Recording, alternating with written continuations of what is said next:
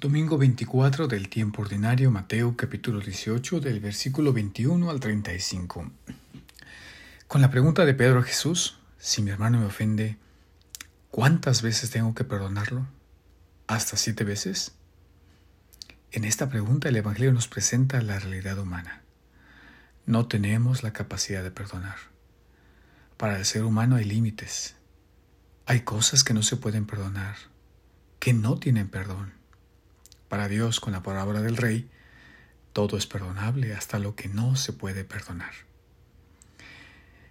El griego dice que el servidor del rey le debe diez mil talentos y que el compañero del servidor le debe cien denarios. Para darnos una idea, lo que el servidor le debe al rey es 60 millones de denarios y su compañero le debe 100 denarios. La primera cantidad que es impagable en esta vida, Dios movido en compasión la perdona. La segunda cantidad que le deben al servidor es pagable, pero él considera que es imperdonable. El autor del Siráside nos dice que hay dos maneras de perdonar. En primer lugar, es mejor no apreciar ni abrazar la ira con fuerza. Guardar rencor puede ser reconfortante y fuente de ceguera. Segundo, recordar nuestras propias faltas y que Dios las ha perdonado. En tercer lugar, pensar en la muerte y la decadencia como una forma de recuperar la sobriedad del pecado.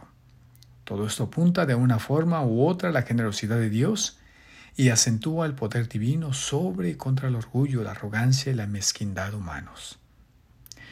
Ninguno de nosotros tuvo una infancia perfecta. Todos nosotros cuando fuimos niños sufrimos cierta falta de afirmación, falta de amor, falta de una adecuada valoración. Vivimos cierta crueldad e injusticia. Estas experiencias lastimaron profundamente y dejan cicatrices en nuestra psique.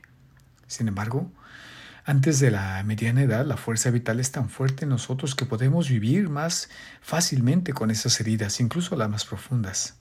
Sin embargo, en algún momento de la mediana edad, a menudo entre los 30 y 40, nuestras heridas comienzan a abrirse paso y crear un cierto drama dentro de nosotros. Es decir, Empezamos a hacer conciencia de la profundidad de nuestras propias heridas y una sensación concomitante de cómo esas heridas tuvieron su origen e incidentes de injusticia, crueldad y abuso que sufrimos y cómo ahora tenemos pocos o ningún recurso para lidiar con esa injusticia.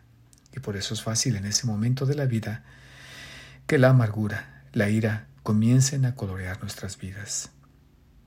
A medida que envejecemos necesitamos perdonar perdonar a quienes nos lastimaron, perdonarnos a nosotros mismos por, nuestros propios errores, perdonar la vida por haber sido injusta y luego perdonar a Dios por aparentemente no habernos protegido.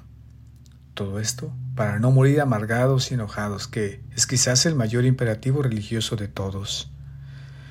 La madurez plena exige que enfrentemos con más valentía la raíz más profunda de la ira, es decir, la falta de paciencia con nosotros mismos, con los demás y con Dios. La ira y el enojo tienen su origen en la falta de paciencia. Sin embargo, la raíz de algunos de nuestros enojos, por sutilmente que se manifiesten en nuestra edad adulta, no reside en nuestras heridas, sino en nuestro egoísmo. Hay una amargura que es una indicación infalible de egoísmo. En una línea similar, Teresa de Lisieux sugiere que experimentamos corazones rotos porque nos buscamos a nosotros mismos dentro de una relación. Por lo tanto, vemos que después de la conversión inicial, la ira y el enojo se expresan más con impaciencia, amargura y una sensación de que la vida no ha sido justa con nosotros. Hoy Jesús nos invita a perdonar, a recibir la fuerza de Él para poder vivir más libres, vivir en la plenitud del amor.